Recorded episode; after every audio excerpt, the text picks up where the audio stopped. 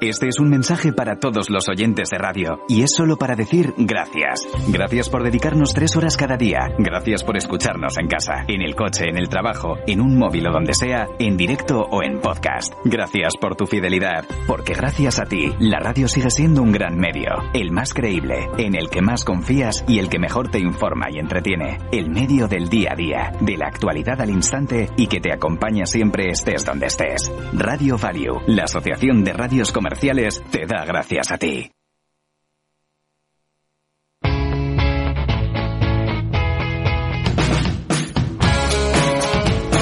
La economía despierta. Capital Radio.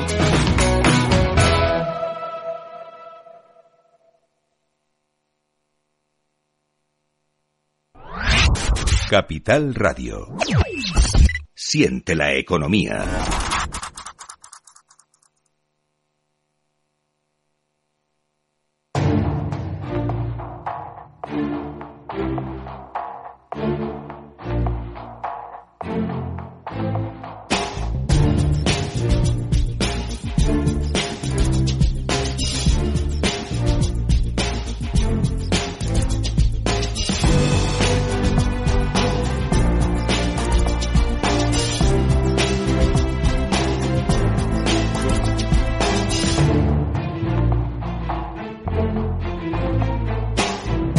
En Capital Radio, la magia de la publicidad, con Juan Manuel Urraca.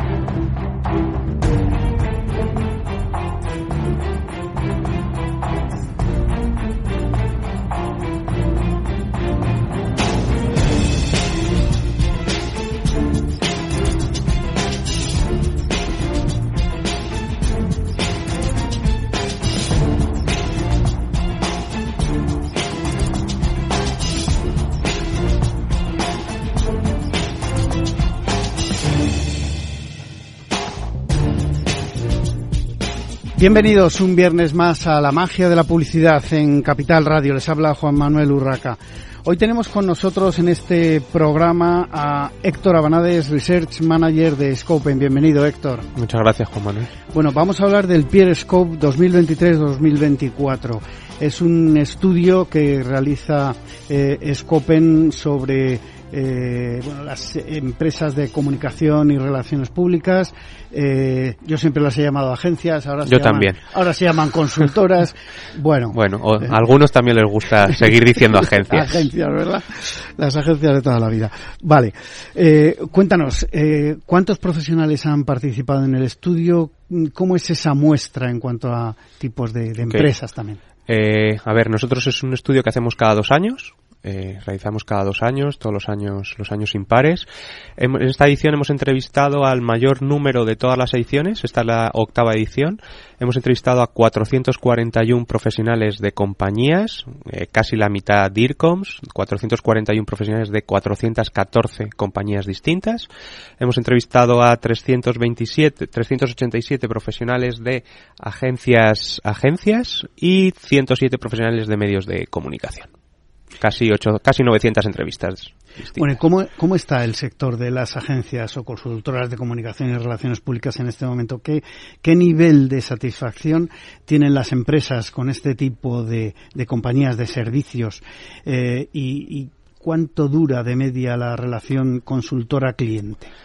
Pues la duración media, por empezar por el final, la duración media ha ascendido a cinco años. En el pasado era un poquito más de cuatro, ha ascendido casi un año de media. Y es fruto de la gran satisfacción, de lo primero que me preguntabas, de la gran satisfacción que existe. Nosotros hacemos muchos estudios en muchos mercados sobre agencias creativas, agencias de medios, consultoras de comunicación, como decíamos antes, y es de los mercados y de los estudios en los que nos hemos encontrado una mayor satisfacción. El 96% de los entrevistados, de esos 441, se declaran satisfechos con sus, con sus agencias y el nivel de recomendación cada vez va ascendiendo más desde 2017, desde la edición del 2017 todo ello al final hace que las relaciones sean más duraderas. Cuanto más satisfecho estoy con esa relación, con ese servicio que me ofrece mi agencia, pues no me planteo tanto el tener que cambiarme y voy trabajando cada vez más a largo, a largo plazo con ella. Y eso que Héctor comentaba el otro día con una directora general de una eh, de estas consultoras, de estas agencias de comunicación y, PR, que eh, muchas multinacionales han incorporado digamos que no contemplaban como algo estratégico el tema de la comunicación, lo han incorporado incluso al comité de dirección y, y han incorporado también algo mm, delicado en este eh, caso, que es el que como mucho cada tres años tenga que haber concurso, en algunas compañías cada dos, algunas lo hacen cada año, que me parece una aberración. Pero bueno, esto eso es otro, otro debate. Eso es otro debate. No tenemos tiempo para eso. Otro debate. Bueno, eh, ¿Cómo es la remuneración de las agencias en estos momentos y, cómo creéis o cómo cree el sector que debería ser? A ver, son dos cosas muy distintas generalmente. Eh, ¿Cómo es la relación eh, cliente-consultora de comunicación? Generalmente en 8 de cada 10 casos es una relación continua, es decir, no es por proyectos, se trabaja de forma continuada en el año. Y sí que es verdad que ha crecido un poquito la relación por, por proyectos puntuales. En función de lo que es la relación, es el fee. Si yo trabajo de forma continuada, generalmente pues tengo una remuneración por fee.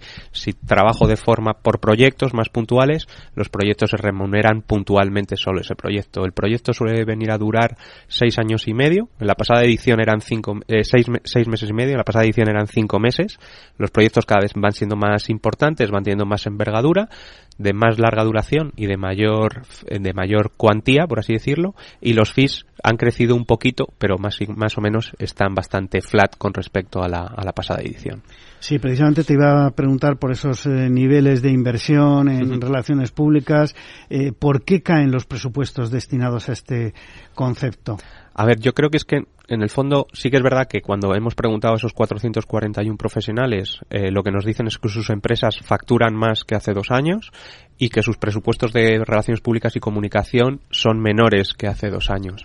Yo no creo tanto que ese presupuesto haya descendido, lo que creo es que parte del presupuesto que históricamente a veces estaba más en lo puro comunicación y relaciones públicas, empieza a estar en otras áreas. Creo que las consultoras de comunicación, probablemente hace 5 o 6 años, eh, el 100% de lo que gestionaban estaba dentro del presupuesto de comunicación, y ahí sigue estando todo lo que es comunicación de crisis, corporativo, public affairs, financiero, pero las consultoras de comunicación trabajan muchas otras áreas, social media, influencers, cada vez metiéndose más en ámbitos de data, de creatividad, y ese tipo de servicios generalmente no están dentro del presupuesto de comunicación, están dentro de otro tipo de presupuestos, menos de DIRCOMS y más de MARCOMS, por así decirlo. Entonces, sí que es verdad que el presupuesto de comunicación ha menguado un poquito, pero eso no significa que las consultoras de comunicación estén gestionando menos presupuesto del cliente. Lo que significa es que están gestionando otro tipo de presupuestos. Sí, digamos que no, no están sufriendo en la no parte No, porque de hecho hemos, hemos hecho otro estudio que más centrado en la parte económica y vemos que esa, que esa gestión de las, del presupuesto de las, de las consultoras va creciendo. Es verdad lo que comentabas, que esa parte más de marketing eh, de, gestión de redes sociales, etcétera, se está solapando con, que lo digital, el trabajo. Lo digital vino a, cambiarlo todo y al final es algo muy líquido que permea a todos los a todos los ámbitos de los clientes. Pues vamos con eso, Héctor. ¿Qué está ocurriendo con la inversión digital? ¿Se ha llegado a un techo o es que los presupuestos digitales eh, se están moviendo también hacia otro lado? A ver, se ha llegado, creo que hemos visto en esta edición que por primera vez se ha frenado un poco la inversión digital en el presupuesto puro de comunicación y relaciones públicas. Eh, es más del 50%, es un 53%, pero ha, ha, decrecido un poquito con respecto al pasado. Pero eso es, es, en este presupuesto específico de relaciones públicas. Creo que en el presupuesto más marketingiano sí que hemos visto tendencialmente que se ha seguido creciendo edición tras edición. Lo veremos el año que viene en el Agency Scope, que es el estudio de las agencias creativas, que analiza mucho más esa parte en profundidad yo creo que en esa parte de Marcoms todavía, esos presupuestos, todavía no hemos llegado al techo, pero creo que tenemos que ser conscientes de que llegará un momento que todo se estabilizará y, hay un techo para todo. Y lo digital, por mucho que pueda seguir creciendo, etcétera, pero va a seguir habiendo presupuestos para activaciones, para promociones, para campañas convencionales. Y bueno, llegará un momento en el que vamos viendo tendencialmente que sigue creciendo lo digital, pero cada vez menos.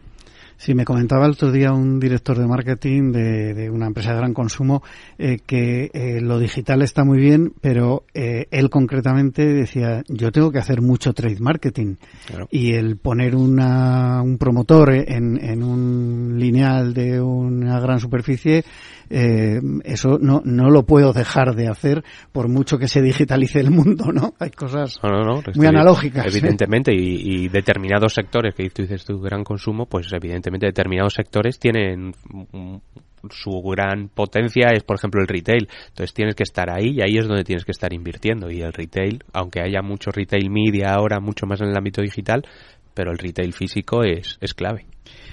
Bueno, las empresas siguen abusando de los concursos para obtener ideas gratis porque esto sigue siendo una queja generalizada de las agencias. Yo el concepto abuso lo dejo para interpretaciones de, de otros, pero siguen la utilizando. La palabra la he puesto yo, pero, abuso pero te lo he entendido, te lo he entendido perfectamente. Que, presionan demasiado. Se, se, sigue, se sigue seleccionando por, por concurso, eh, en, en, la gran mayoría de las selecciones siguen siendo por, por concurso. La buena noticia es que hemos visto que se ha duplicado el porcentaje de anunciantes, de clientes, que empiezan a seleccionar por credenciales. Es decir, simplemente llamo a todas las que quiero conocer, que me presenten sus credenciales y si acaso tengo una mini reunión, un mini workshop con ellos para ver un poco más si hay feeling después de conocerles. Pero esa es la buena noticia, pero el concurso sigue estando ahí, el concurso vino para quedarse y esto es un tema más de asociaciones internas que si no se ponen todos a una, eso va a seguir siendo así porque al, al, cliente también le viene, le viene bien tener ciertos másters. Es complicado, ¿no? Que el sector se ponga de acuerdo en decir o hay concursos remunerados o no nos presentamos. Yo apostaría que es imposible prácticamente imposible. Eh, es verdad que también me han comentado, eh, un poco preparando la, entrevista, eh, alguna agencia me comentaba, hombre, siguen siendo muy pocos, siguen siendo excepciones, pero es verdad que hay compañías que empiezan a remunerar esos concursos, aunque sea simbólico. y, yo creo que es una forma de empezar, es un primer paso, ¿no? Porque a veces los esfuerzos que hacen las agencias de, comunicación, las agencias de, de PR, es muy grande para presentarse a un concurso, mm, sobre todo si, si el posible trofeo, ¿no? Si, si, conseguir esa cuenta es algo importante para ellos. Bueno, en cuanto a eh, los retos del sector a medio y largo plazo mm, eh, y de las consultoras en particular, eh, ¿cuáles dirías por el estudio que es lo que de, de, lo que se queja o lo que o lo que plantean los profesionales? Bueno, yo creo que hay dos grandes retos. Uno, el que tienen internamente los propios clientes, que es el consumidor, saber dónde está, en qué momento llegarle, en qué momento impactarle en ese, en ese consumer journey y, y aprovechar más las distintas fases del funnel. Y luego el gran reto que ponen a las propias consultoras, los clientes, es ese ámbito digital. Eh, creo que todavía sigue siendo el gran reto de las consultoras de PR y de comunicación, al menos así lo dicen sus clientes. Eh, no es tanto para las agencias creativas o de medios, que eso ya estaba un poco, eh, bueno, ganado, por así decirlo, ya no se lo ponía, no se lo asignaban tanto a esas agencias, pero las de PR todavía sí. Pero bueno, creo que es que al final las consultoras de comunicación y de PR están todavía a lo mejor en una fase más previa que algunas agencias creativas que dieron el salto antes. Muchas de las agencias creativas nacieron también muchas siendo digitales y las consultoras de comunicación lo que han tenido que ir haciendo todas ellas, en su mayoría, ha sido irse modernizando en ese tipo de servicios y también atrayendo talento de otros ámbitos, porque si no tienes ese talento en el ámbito digital, poco vas a poder hacer en, en digital. Pero yo sobre todo te diría el digital y, y todo lo que es el ámbito creativo, eh, ofrecer ese servicio creativo, no a lo mejor el servicio creativo de convencional de hacer una campaña ATL, por así decirlo, pero sí el ofrecer creatividad en todo lo que son sus servicios. Se puede hacer comunicación corporativa, de public affairs, de crisis o financiera, pero con un punto más creativo. La creatividad es un transversal que, empapa todo. Bueno, ahí yo creo que tiene un componente importante también la tecnología, ¿no? Hablabas del talento, ese talento digital que tiene que tener ese componente tecnológico para conocer las herramientas. Y me querías comentar algo sobre herramientas para la lista larga, ¿no? Sí. Eh, a ver, antes hablábamos de cómo seleccionan los, los clientes cuando tienen que seleccionar una nueva agencia. Eh, cada vez se guían de más herramientas para llamar a saber a qué agencias llaman.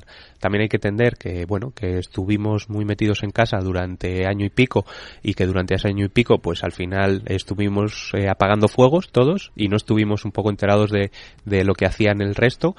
Eh, y ahora tienen que estar informándose de, esa evolución de las consultoras, cómo, qué, talento han ido trayendo, qué trabajos han hecho, etcétera, etcétera. Entonces cada vez se guían, se aprovechan más herramientas. La principal es el trabajo que ha hecho la consultora. Eso es la principal herramienta. Ya no vale tanto el decir qué bueno soy, sino enséñame por qué dices que eres bueno y eso como se enseña es con trabajos. Y luego también se guían mucho de su conocimiento personal, de, generalmente son de relaciones previas que hayas podido tener con, con personas y es clave, sigue siendo clave la recomendación de amigos y compañeros, es decir, las, para las consultoras tener clientes muy satisfechos que sean altamente prescriptores de sus servicios hacia colegas de profesión sigue siendo, sigue siendo clave. Yo creo que hablamos mucho de digitalización, de tecnología, siempre hablamos de, esto cada vez más en el mundo del marketing, la publicidad, la comunicación, pero es verdad que la, una buena recomendación y haber hecho un buen trabajo para es lo, básico. para una gran empresa llama a decir bueno si estos lo están haciendo bien claro pero bueno es como funcionamos nosotros en nuestro día a día no cuando vas a, a, a, reservar un hotel pues también mirar las reseñas y en función de eso también también te influye. Está claro. Pues si quieres para terminar, Héctor, vamos a repasar un poco quién ha sido la profesional más destacada en, en este eh, estudio? Bueno, pues hacemos dos rankings de profesionales. El ranking de los DIRCONs más admirados por, el, por la profesión y es María Luisa Martínez de, de CaixaBank, que es la profesional más destacada en esta, en esta edición. Y en el caso de profesionales de, de las propias consultoras, Javier Curtis de, de Tinkel, luego Pelayo de Edelman y Karma Miró de Apple Tree son los tres profesionales más, más destacados. Y en cuanto a consultoras, eh, ¿cómo está el ranking? Bueno, pues te, voy a hablar de algunas, eh, no de todas, que me perdonen de las que no digo nada, pero las más destacadas en muchos de los rankings que hacemos. Yo empezaría a lo mejor hablando de JIC, porque JIC sigue siendo una consultora muy potente en la mente de los, de los DIRCOMs. Es la consultora más conocida de forma espontánea, la más atractiva si tuviesen que cambiar de, de consultora y la más ejemplar, próxima al tipo ideal que tienen en la cabeza los DIRCOMs. Y luego, si acaso, te hablaría de tres, de otras tres. Te hablaría de Ogilvy, es la agencia mejor percibida en esta edición por los DIRCOMs, eh, la que creen que es la más redonda. Eh, luego te diría Abbas, Abbas PR. Eh, se ha convertido en esta edición en la consultora mejor valorada por sus clientes en el ranking de satisfacción. Con un, con, comparándolas entre 30 consultoras es la que tiene mayor satisfacción, aunque antes te decía que en líneas generales todos los clientes están satisfechos, pero en ese ranking de la felicidad espiar destaca un poco por encima del resto. Y luego también te hablaría, creo que es importante también, de Apple Tree, que es la consultora mejor percibida por los profesionales de la propia industria esos 327 profesionales entrevistados de las propias consultoras y me parece también un ranking clave porque al final son los profesionales que saben mucho del día a día, de cómo están las consultoras, de qué están ganando, de qué están perdiendo, de qué talento tienen, etcétera, etcétera y Apple Tree ahí, ahí destaca.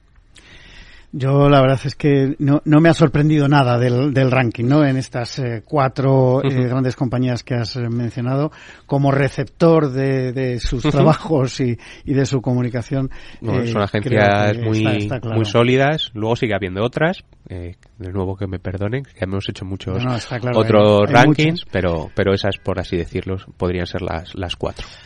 Muy bien, pues eh, Héctor Abanades, Research eh, Manager de Scopen, muchísimas gracias por haber estado en esta mañana de viernes. por volver a invitarme. En la magia de la publicidad. Un abrazo. Nosotros continuamos, continuamos con Carlos Cantó, coordinador del Comité de Marketing Deportivo de la Asociación de Marketing de España. Bienvenido de nuevo a estos micrófonos, Carlos. Muchísimas gracias, Juan Manuel. Siempre es un placer estar aquí con todos vosotros y contigo especialmente. Bueno, vamos a hablar eh, con Carlos de eh, marketing deportivo, vamos a hablar de, de cómo eh, se estudia y cómo se trabaja desde la Asociación de Marketing de España. Y para empezar, cuéntanos un poco, Carlos, qué es el CEMDE, este eh, Comité de Expertos de Marketing Deportivo, y cuáles son sus objetivos. Sí, el CEMDE, el Comité de Marketing Deportivo dentro de la Asociación de Marketing de España fue creado en el año 2016, en, en mayo. Ya son pues más de siete años dedicados a intentar uh, alinear eh, actividades, etcétera, uh, para conseguir básicamente tres objetivos. Una es dotar de mayor contenido y de mayor valor añadido y conocimiento al sector del deporte desde el punto de vista del marketing. El otro es configurar una, una, plataforma para potenciar todo el networking entre todos los profesionales del marketing deportivo en España. Y el tercer básicamente es eh, configurarse en la voz del sector, en una voz reconocida, prestigiada dentro del sector del deporte, real, eh, siempre desde el punto de vista del marketing. Y actualmente hacemos una serie de, de actividades que luego podemos detallar si te pare, parece bien y está compuesto, hay un comité de expertos compuesto por 45 personas. ¿Y cuáles son las líneas estratégicas de desarrollo, digamos, de este comité? Hay una serie de estas 45 personas que componemos el, comité de expertos, que hay desde el Consejo Superior de Deportes al Comité Olímpico, al, Comité Paralímpico, ADES, diversas federaciones, la Liga, NBA, Donna, Euroleague Basketball, una serie también de plataformas como MediaPro y una serie de marcas desde Hijos de River Estrella Galicia, Palamau, San Miguel, CaixaBank, eh, Santander, eh, Zúrich, Iberdrola, Endesa, etcétera, etcétera, etcétera. Luego se, se configura una serie de grupos de trabajo y que desarrollan cada una de ellas una serie de actividades de jornadas. Este año celebraremos, este año quiero decir, la temporada 2023-2000. El, el, el, curso. El curso, el curso escolar, académico, deportivo de la temporada 2023-2024. Eh, desarrollamos la, la, la decimotercera jornada. Luego un par de informes también. El año pasado, la temporada pasada, elaboramos un par sobre sostenibilidad medioambiental y el deporte desde el punto de vista del marketing, la sociedad social y el deporte desde el punto de vista del marketing y también de competencias profesionales para trabajar, para desarrollar la, carrera profesional en la industria del marketing deportivo. Pues haremos un par de informes y también un par de, de podcasts. Eh, quizá uno se será focalizado en temas de los Juegos Olímpicos y Juegos Paralímpicos, porque el año 2024, como sabemos todos, se celebra en París los Juegos Olímpicos y los Juegos Paralímpicos. Sí, la verdad es que para el marketing deportivo es un momento muy especial. Los Juegos Olímpicos, que son cada cuatro años, es, es punto clave. Tenemos que hacer una breve pausa para la publicidad y enseguida continuamos aquí en Capital Radio en la magia de la publicidad.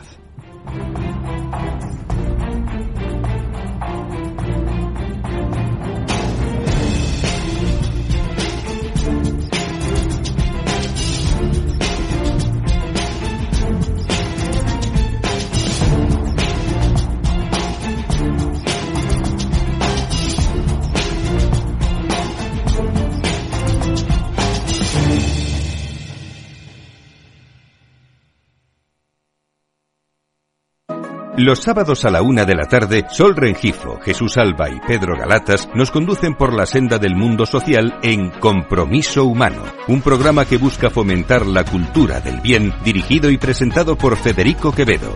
Compromiso Humano, aquí en Capital Radio. Escucha lo que viene.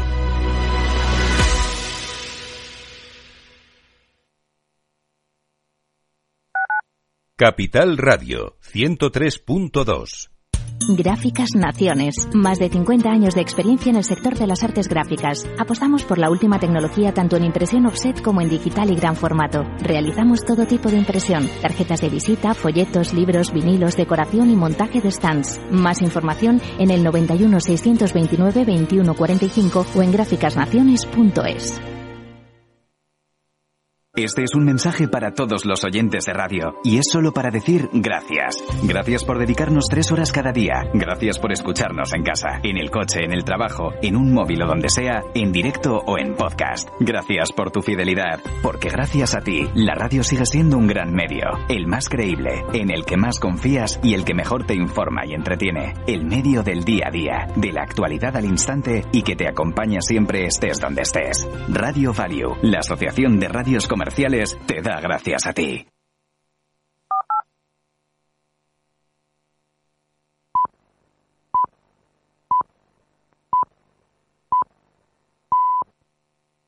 La magia de la publicidad con Juan Manuel Urraca.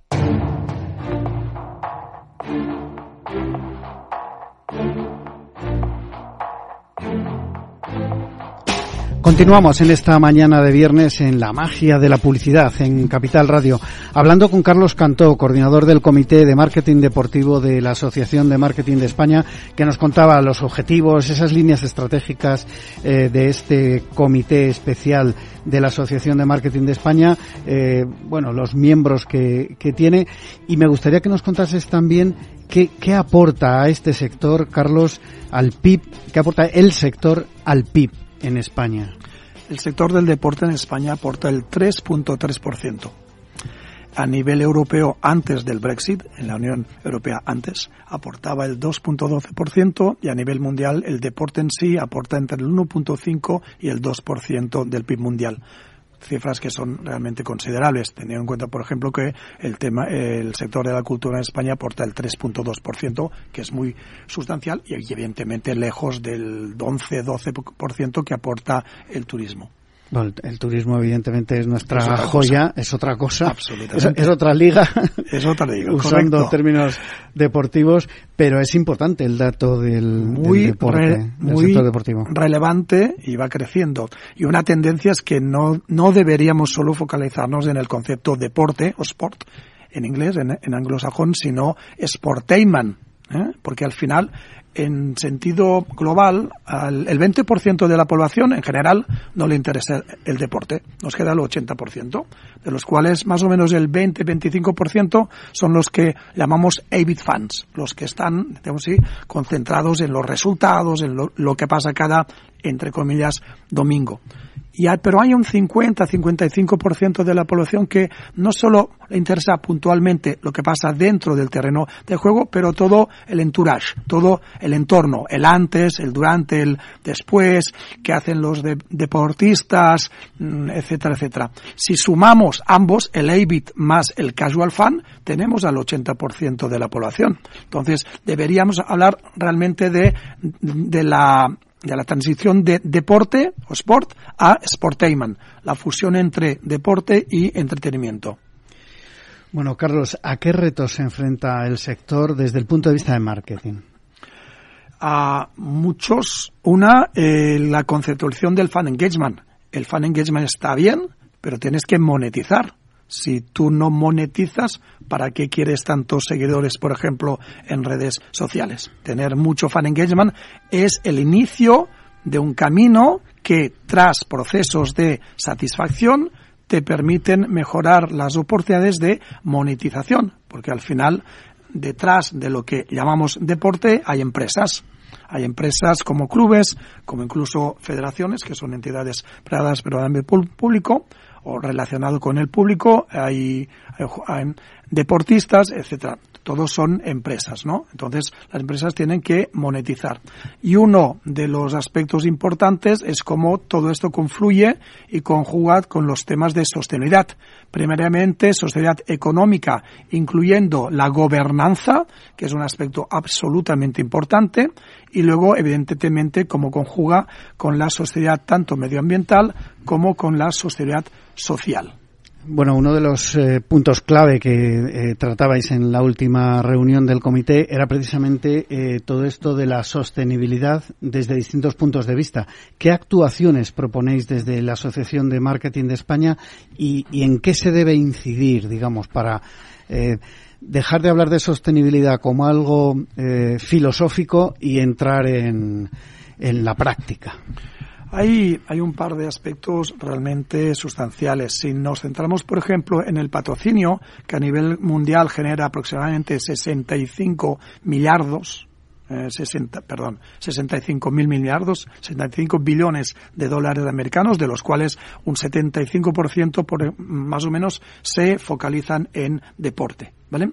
Eh, la, el patrocinio no es visibilidad, va muchísimo más allá. La visibilidad de marca es algo que es necesario, sí, pero nunca y cada vez menos suficiente. Entonces, muchas empresas utilizan el patrocinio para reforzar su reputación de marca, aparte de, evidentemente, generar más ingresos y evita, ¿vale? Pero si nos centramos en reputación.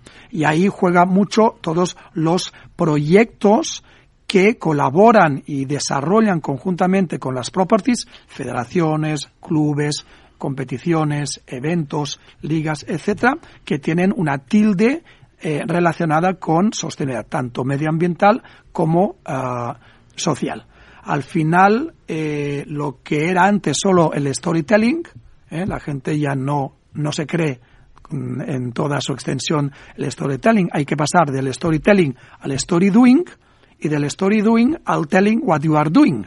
¿Vale? Entonces, las empresas desarrollan conjuntamente con las properties patrocinadas todos estos proyectos con una tilde social barra medioambiental, que eso hay, que es lo que hay que comunicar. No solo que vas a hacer cosas, sino hacerlas y comunicar lo que estás haciendo. Importante este punto y no todas, eh, digamos, no todas las empresas, no todos los clubes, no todas las marcas eh, están todavía en ese, en ese, en ese punto, ¿no? Del, del doing, como tú decías, de, de hacer algo. Mucha filosofía. Eh, yo siempre me quejo de esto ¿eh? en este programa, que desde que surgió aquel concepto de responsabilidad social corporativa, he oído tantas historias que no han llegado a ningún sitio que me gusta siempre incidir en esto. Eh, ¿Qué tipo de actuaciones abordaréis eh, para este curso, como decíamos, 2023-2024? Apuntabas algunas actividades. Sí, eh, en la última reunión celebrada hace muy muy poco, muy pocos días, pues se abordaron varios temas en principio trataremos eh, evidentemente el tema de los Juegos Olímpicos y Juegos Paralímpicos. No nos olvidemos de los Juegos Paralímpicos que se celebran en ambos casos en París en, en verano del 2024. Trataremos también, en principio, un informe sobre temas de sostenibilidad eh, desde el punto de vista de la gobernanza evidentemente con un enfoque de marketing, ¿vale? Ya hemos tratado en años anteriores sociedad medioambiental y deporte, enfoque marketing, sociedad social, deporte, enfoque marketing, nos queda la tercera pata que, como dirían los anglosajones, last but not least, porque es absolutamente importante y más en estos días. Es decir, sociedad económica con los temas de gobernanza desde el punto de vista del marketing aplicado al sector del deporte. Otro aspecto que trataremos son los cambios en la demanda, en necesidades, en preferencias, etcétera. También en la oferta con una con unas nuevas uh, tenemos contenidos de mucha menor duración ¿eh? porque tenemos mucho acceso y un proceso de democratización del acceso al contenido especialmente audiovisual y auditivo en el sector del deporte pero aún aún el día solo tiene 24 horas y ese es un problema. Y todas las plataformas. Y otro aspecto que eh, eventualmente trataremos es el de, eh, el auge y la potenciación no del deporte fe, femenino sino del deporte practicado por personas de género femenino que es un poco diferente porque en la gran mayoría de disciplinas deportivas el deporte en sí es el mismo. No en todos pero sí en la gran mayoría pues eh, muchísimas gracias, Carlos Cantó, coordinador del Comité de Marketing Deportivo de la Asociación de Marketing de España, por haber estado en esta mañana de viernes una vez más en estos micrófonos de Capital Radio. Nosotros continuamos, continuamos con Cristina Delgado, presidenta de Women in Retail, WIR por sus siglas, pero bueno, Mujeres en Retail. Bienvenida, Cristina. Muchísimas gracias, eh, eh Juan Manuel. Bueno, eh, esta comunidad, Women in Retail, promueve el talento y la experiencia de mujeres en retail. Cuéntanos mm, cómo nació, cómo ha nacido eh, Women in Retail. Eh, ¿Tenéis el respaldo eh, de empresas y profesionales del sector, porque muchas veces hay asociaciones, proyectos eh, que nacen con muy buena voluntad y muy buenas ideas, pero luego necesitan el soporte, lo primero de las personas y luego de las organizaciones. Cuéntanos. Como tú bien dices, y, además eh, el, el, anterior colega Carlos, que también es eh, viene del mundo del asociacionismo, el tercer sector tiene, tiene algo fundamental. O sea, o haces eh, algo que realmente a los miembros, a los, a los miembros de la comunidad les reporta, les aporta, o es muy complicada la, la, la sostenibilidad, ¿no? Que es lo que comentábamos antes con Carlos. Eh, Women in Retail, las WIR, que es SWI, las WIR, ese es un poco nuestro, nuestro claim eh, marketingiano, pues nace de, de, las conexiones entre mujeres que lideramos áreas funcionales en la industria del retail. Hablamos de directoras de marketing, de comunicación, directoras de compras, de sostenibilidad, de ESG, de, de expansión, de security. no solamente las que son más evidentes, las que en la actualidad han tenido más voz dentro de la industria, sino todas aquellas mujeres que lideran áreas que son funcionales y, absolutamente trascendentes para la cadena de valor del retail que hasta ahora pues no tienen tanta visibilidad en los medios de comunicación o en los informes o en los reportes o en las mesas redondas. Entonces, todo esto, Juan Manuel, eh, eh, la comunidad WIR eh, se empieza a gestar a principios de año y nacemos oficialmente el pasado 21 de junio. Somos prácticamente recién nacidas, pero llevamos haciendo y construyendo la comunidad desde, desde hace ya unos meses. Y siempre coincidiendo en, en dos palancas fundamentales. ¿no? A partir de una fotografía que es clara. La industria del retail, eh, hago el, alusión como, como el anterior eh, compañero, pesa, eh, eh es como el 4%, el 4,9% del PIB y es responsable del 9,1% del empleo en España. Entonces, eh, es verdad que todo todos los que trabajamos y somos trabajadores de la industria, somos tenderos, yo, a mí me gusta llamarme tendera, pues eh, hacemos lo posible por, por tratar de glamorizar una industria que siempre está denostada. Entonces es como no te, no sabes hacer otra cosa, te dedicas a el mundo del retail. Y entonces, eh, siempre estaba en nuestras conversaciones de muchas colegas, eh, mujeres y hombres, esa necesidad de dar visibilidad, de, de hacer ver lo que hay detrás de las empresas. Porque el cliente, el consumidor final, percibe una tienda física o quizá un canal online, pero hay una estructura trasera que es muy importante y, que además está constituida por, por, miles de personas y que evidentemente son proyectos fundamentales y muy interesantes para las nuevas generaciones. Entonces, comentábamos de esto. Quizá una parte muy desconocida, intuida, pero desconocida mm, por el gran público que nunca haya trabajado en ese sector. Pero Absolutamente. Eh, pasa en otros, quizá en este, quizá en este más. Perdona por la interrupción. No, no, no es que tienes, tienes eh, pues toda la, toda la razón, ¿no? Entonces, eh, es como, ostras, eh, somos apasionadas de la industria, de mujeres con talento, con experiencia, ¿por qué no nos ponemos a, trabajar desde una comunidad para impactar positivamente en la industria de la que vivimos y, que nos apasiona? Entonces es aquí cuando comienza el germen de Women in Retail y la generación de la primera palanca, que es el impacto positivo en la industria del retail. Haciendo que, bueno, pues una industria que, que, que es apasionante pero, eh, pero es muy dura, es muy caótica, muchas veces desorganizada y eso que en los últimos 10-15 años ha mejorado muchísimo.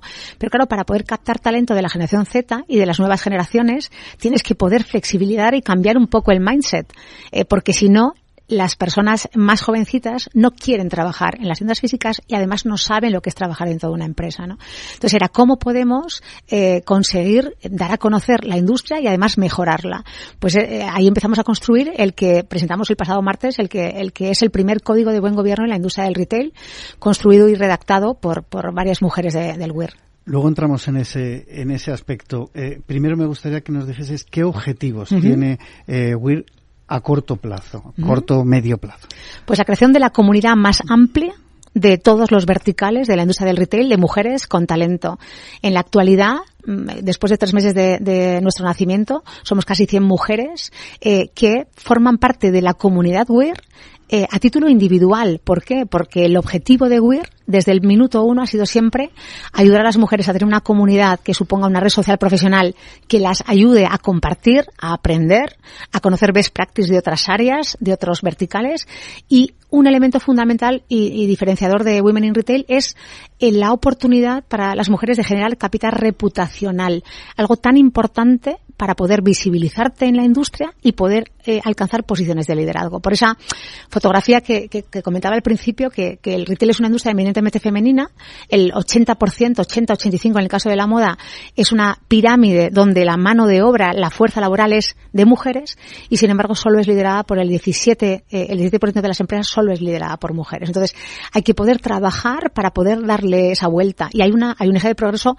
fundamental que lo tenemos las propias mujeres. Eh, cuando tenemos que dar el salto de, de, decir, no, pues que mi trabajo hable por mí, fabuloso, pero tú también tienes que hablar de tu trabajo y si quieres que la industria te reconozca como profesional, tienes que poder aportar y generar contenido de calidad. Esto además pasa en muchos sectores, que hay eh, grandes profesionales, mujeres, grandes profesionales de su sector que se visibilizan poco ellas mismas, ah. eh, por lo que sea, eh, no, no acaban de contar lo que, lo que hacen. Y a veces nos perdemos todos, eh, pues, aprendizajes, ¿no? Con, con estas profesionales que no, no acaban de, de contarlo, digamos, o de darse visibilidad. ¿Qué tipo de actividades estáis realizando o planificando realizar para darse a conocer y también para, eh, digamos, hacer esa amalgama de eh, tan diferentes tipos de posiciones dentro de lo que es eh, los profesionales del, del retail, porque la primera imagen que me venía cuando estaba preparando la entrevista era una gran superficie y la cajera. Y he dicho la cajera lo pensé sin querer y lo sigo diciendo porque básicamente, como decías, esa 90, fuerza de 95% de, de, de, azafatas y azafatos de caja son mujeres. Pero luego hay muchos puestos eh, por detrás, como decías antes, y, y, en otras eh, en otros cometidos dentro de esta industria. Cuéntanos sobre las actividades. Pues eh, para esa palanca del networking y del, y del capital reputacional, bueno, el, el WIR trabaja cuatro grandes hitos en el año. Pues el primero ha sido nuestro lanzamiento, el pasado 21 de junio. El próximo 17 de noviembre celebraremos nuestros, nuestra primera edición de premios Women in Retail, eh, destacando a profesionales de la industria que elegimos nosotras mismas, que ese es el, eso es, como cuando, cuando eh, eres eh, publicidad y te destacan los, los, tus colegas, ¿no? Es muchísimo más interesante que cuando te lo da la industria o la audiencia, cuando te lo hace el, el, que te escucha, el que te consume. Pues eso lo haremos el 17 de noviembre, lo, lo vamos a, la vamos a celebrar la gala en el Museo Nacional Thyssen-Bornemisza, haciéndolo coincidir con algo que para nosotros es muy importante, porque eh, en el, en el Thyssen van a celebrar una, una exposición que se llamará eh, Maestras de ayer y de hoy eh, para poder dar sonoridad a todas las pintoras que durante siglos no pudieron tener la oportunidad de mostrar todo su arte. Entonces, con ese claim de sonoridad es como nosotros también nos vinculamos, ¿no? dando visibilidad y sonoridad, voz eh, al talento de muchas mujeres que hasta ahora pues o no han sabido o no han querido o no habían entendido cuáles son los juegos del mundo actual. ¿no? ¿Los premios son para mujeres solo o, para organizaciones o empresas? Para mujeres. Solo para mujeres. Sí, eso es. perfiles de mujeres que son referentes a través de toda su trayectoria, no por las posiciones, Juan Manuel, porque otra de las de los puntos mm, eh, para nosotros muy defendibles dentro de Women in Retail es que las mujeres que se suman a WIR lo hacen a título individual, porque desde WIR se promueve las biografías, las carreras, la experiencia, no el actual, no la posición. Defendemos lo que son lo que lo que somos, o sea, lo no no la posición que, que, que en este momento, pues evidentemente cada una eh, eh, ocupe, ¿no? De todas pues formas, por lo que he visto, tenéis muchos pesos pesados ahí. Sois muchas eh, profesionales de, de mucho nivel, con trayectorias importantes ahí también. Y también eh, sus empresas o, o, como se suele decir, ¿no? Eh, tu carta de presentación es tu tarjeta y ahí pone el nombre de la empresa. Absolutamente, ¿no? absolutamente. hay empresas muy gordas ahí. Eh, absolutamente. Cuando, cuando lanzamos el proyecto, yo siempre hablo de las, de las WIR impulsoras, ¿no? Pues de las mujeres a las que primero eh, cuento el proyecto, ya nos conocíamos, teníamos una relación personal eh, con anterioridad y, y, similares inquietudes. Entonces, evidentemente, cuando se lanza un proyecto, pues tienes que poder decir, oye, vamos a construir y tener esa credibilidad y, y, eh, esa, como tú dices, esa carta de presentación para poder hacer esa, esa atracción.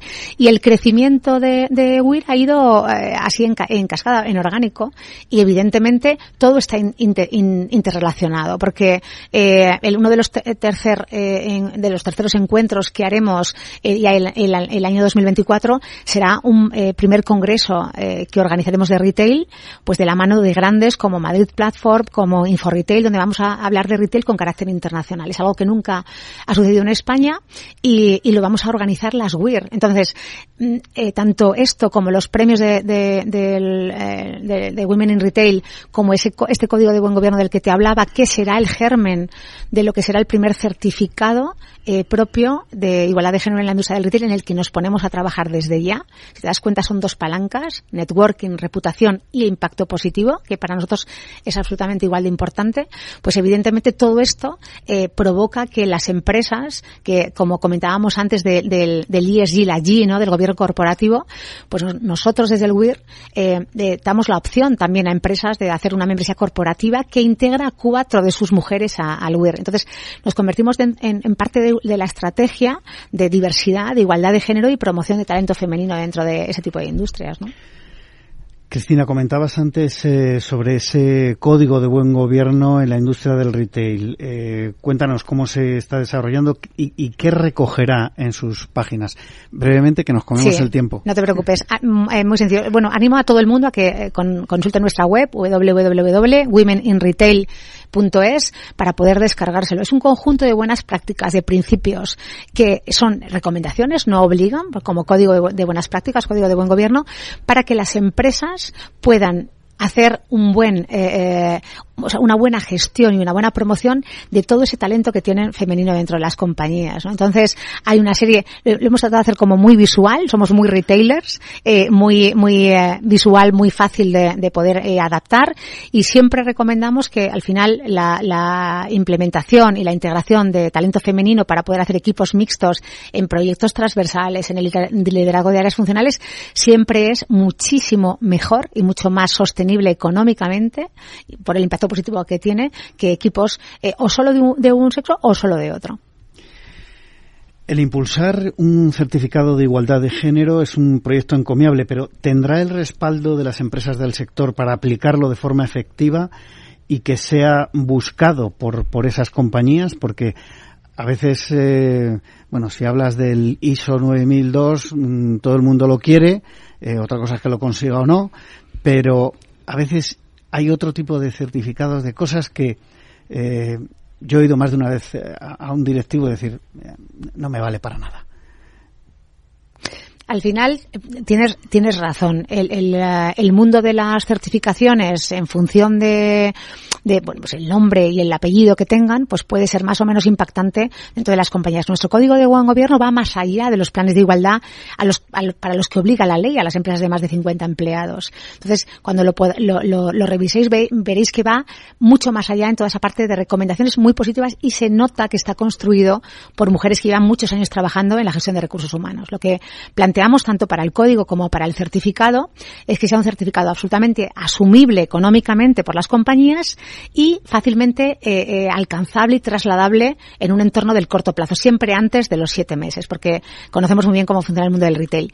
Y, efectivamente, eh, cuando hablamos de propósitos y de buenas prácticas, cuando tú conoces el contenido, es muy fácil que las empresas, desde sus departamentos de comunicación, sus directores generales, sus directores de recursos humanos o directores, están muy por la labor de poder mejorar en el gobierno corporativo. O sea, estamos evidentemente en un entorno que es, que es, es una, es una tendencia positiva eh, que nosotros evidentemente abrazamos, pero que nosotros eh, somos eh, esa comunidad que significamos la necesidad de, potenciar una, vamos, pues, pues si el, el 90 o el 80% de, de tu propia empresa son mujeres que, que, son tu imagen de marca, porque los trabajadores somos los embajadores de las marcas.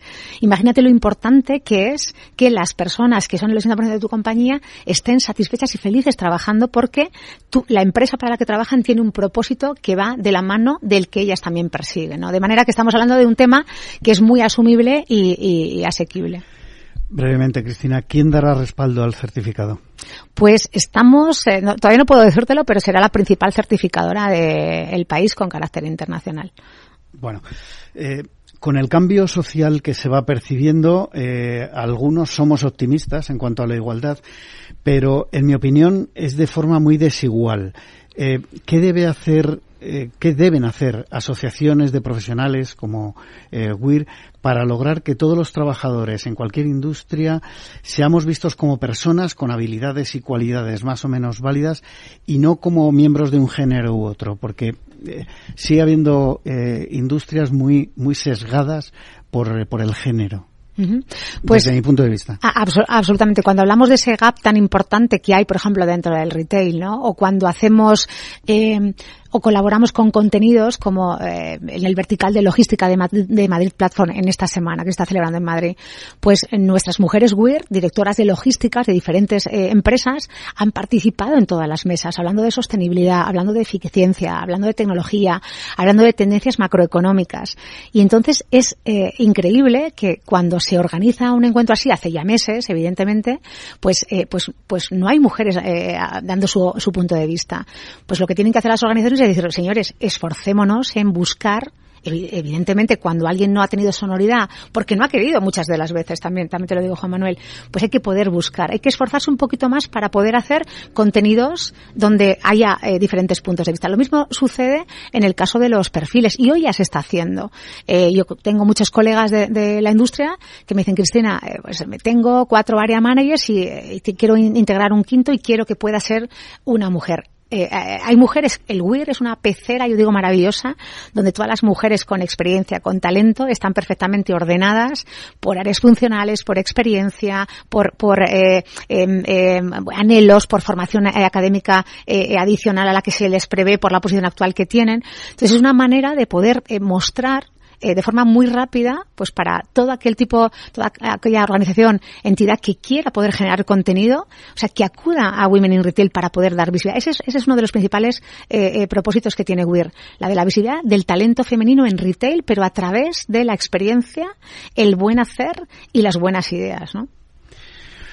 Bueno, nos queda un minuto. Eh, yo te voy a preguntar por cómo vais a hacer para comunicar eh, todas estas actividades que estáis haciendo, la asistencia del, eh, del propio, de la propia uh, para que se conozca más en la industria.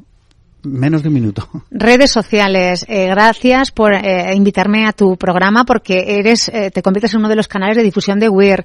Las colaboraciones con grandes eventos ya consolidados, con grandes expertos en diferentes verticales. Pues nosotros tenemos que poder ser la salsa de todos los contenidos.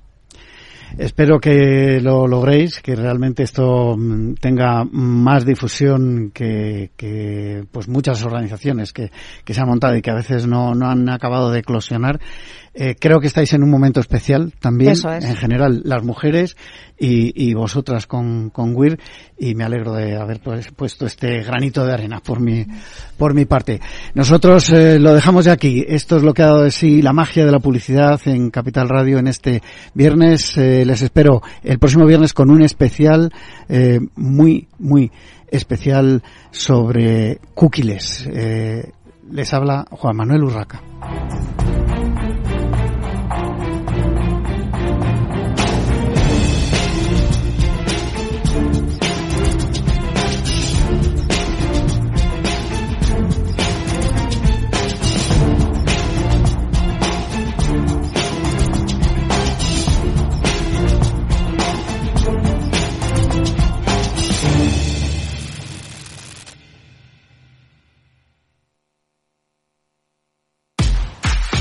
Tanto tienes, tanto pierdes. Hay imprevistos que lo cambian todo y los riesgos están ahí siempre, como el saneamiento, la pérdida de crías o las enfermedades del ganado. Por eso necesitas un buen seguro pecuario que garantice tu tranquilidad. Contrata ahora tu seguro de vacuno. Agroseguro. Trabaja sobre seguro. Capital Radio, Madrid, 103.2. Horno San Onofre. Somos pasteleros y eso nos gusta. Utilizamos materias primas que nos hacen disfrutar y elaboramos todos nuestros productos de forma artesanal, sin sucedáneos, ni margarinas, ni grasas trans. Sabemos que las cosas buenas son importantes. Con el hashtag buscamos gente dulce. Horno San Onofre, calle San Onofre 3, teléfono 91 532 9060, www.pasteleriasanonofre.com. Disfruta de la mejor cocina gallega en Montes de Galicia. Todo un clásico moderno en el barrio de Salamanca. Disfruta de la variada dieta atlántica, de las mejores carnes y pescados tratados con respeto y transparencia y regados con una de las mejores bodegas de la zona. En grupo, en familia o en pareja, Montes de Galicia te ofrece el espacio perfecto en cada ocasión. Información, análisis, previsiones, recomendaciones, todo lo que necesitas saber para tomar tus decisiones de inversión en Mercado Abierto, de 4 a 7 de la tarde con Rocío Arbiza, Capital Radio. En Capital Radio te mantenemos económicamente informado desde que amanece. Son las 7 de la mañana, hora central europea, las 6 de la mañana en Canarias. Aquí comienza Capital, la bolsa y la vida. Haciendo algún break en el camino. Enseguida, hora trading la hora más golfa de los mercados. Para continuar informándote después de comer. Son las 4 de la tarde, las 3 en Canarias. Esto es Mercado Abierto, en Capital Radio. Y que cierres el día conociendo todos los detalles. Señoras y señores, buenas noches, bienvenidos. Escuchan la sintonía de Capital Radio. Les invito a que nos acompañen aquí en el balance. Capital Radio. Información económica de calidad.